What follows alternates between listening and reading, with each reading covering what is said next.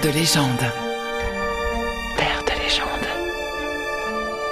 Construite sur un piton rocheux à la limite de la Haute-Loire et du Puy-de-Dôme, la bonne ville d'Ozon est une bourgade discrète cachée entre deux montagnes. Avec ses remparts de pierre rousse et ses tours fleuries, son chemin de ronde, elle a gardé tout son charme et son pittoresque pour les visiteurs. Mais elle n'a pas toujours connu des temps aussi paisibles.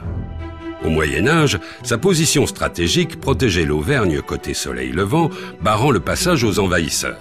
C'était le verrou de toute une région, et de ce fait, l'objet de bien des convoitises. Durant la guerre de Cent Ans, notre ennemi héréditaire s'était juré de prendre le contrôle de la forteresse. Mais pas moyen pour les Anglais d'investir la place forte.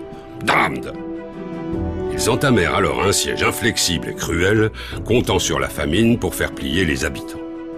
Ils installèrent des postes de guet dans les vallées ceinturant la bourgade, et le bras de fer commença, émaillé d'escarmouches entre les sentinelles et ceux qui cherchaient à passer entre les mailles du filet.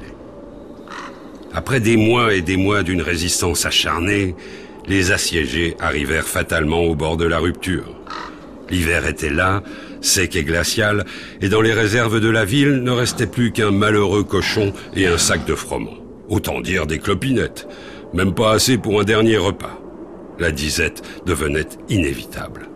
Toute la population se réunit alors en conseil sur la place du marché, et à l'unanimité, on décida de tenter le tout pour le tout.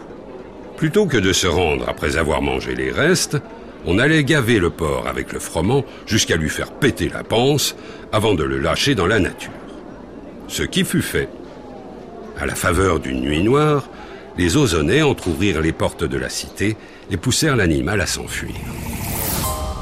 Alertés, les guetteurs réagirent aussitôt, et deux carreaux d'arbalète mirent fin à l'escapade du Goret. Mais quelle ne fut pas l'heure déconvenue quand ils découvrirent ce cochon bien gras en lieu et place d'un fuyard efflanqué. Bloody Frenches Convaincus dès lors que les greniers de la cité regorgeaient encore de provisions et que leur siège était de ce fait bien loin de son terme, ils abandonnèrent aussitôt celui-ci. Et c'est ainsi qu'un simple cochon sauva Ozon et tous ses débouchés. Moralité, mesdames et messieurs, si au cœur d'une crise ou d'un conflit un petit coup de bluff peut s'avérer payant, rappelez-vous quand même que le reste du temps, ce n'est que frime et mensonge. Terre de légende. On réécoute tes podcasts sur FranceBleu.fr.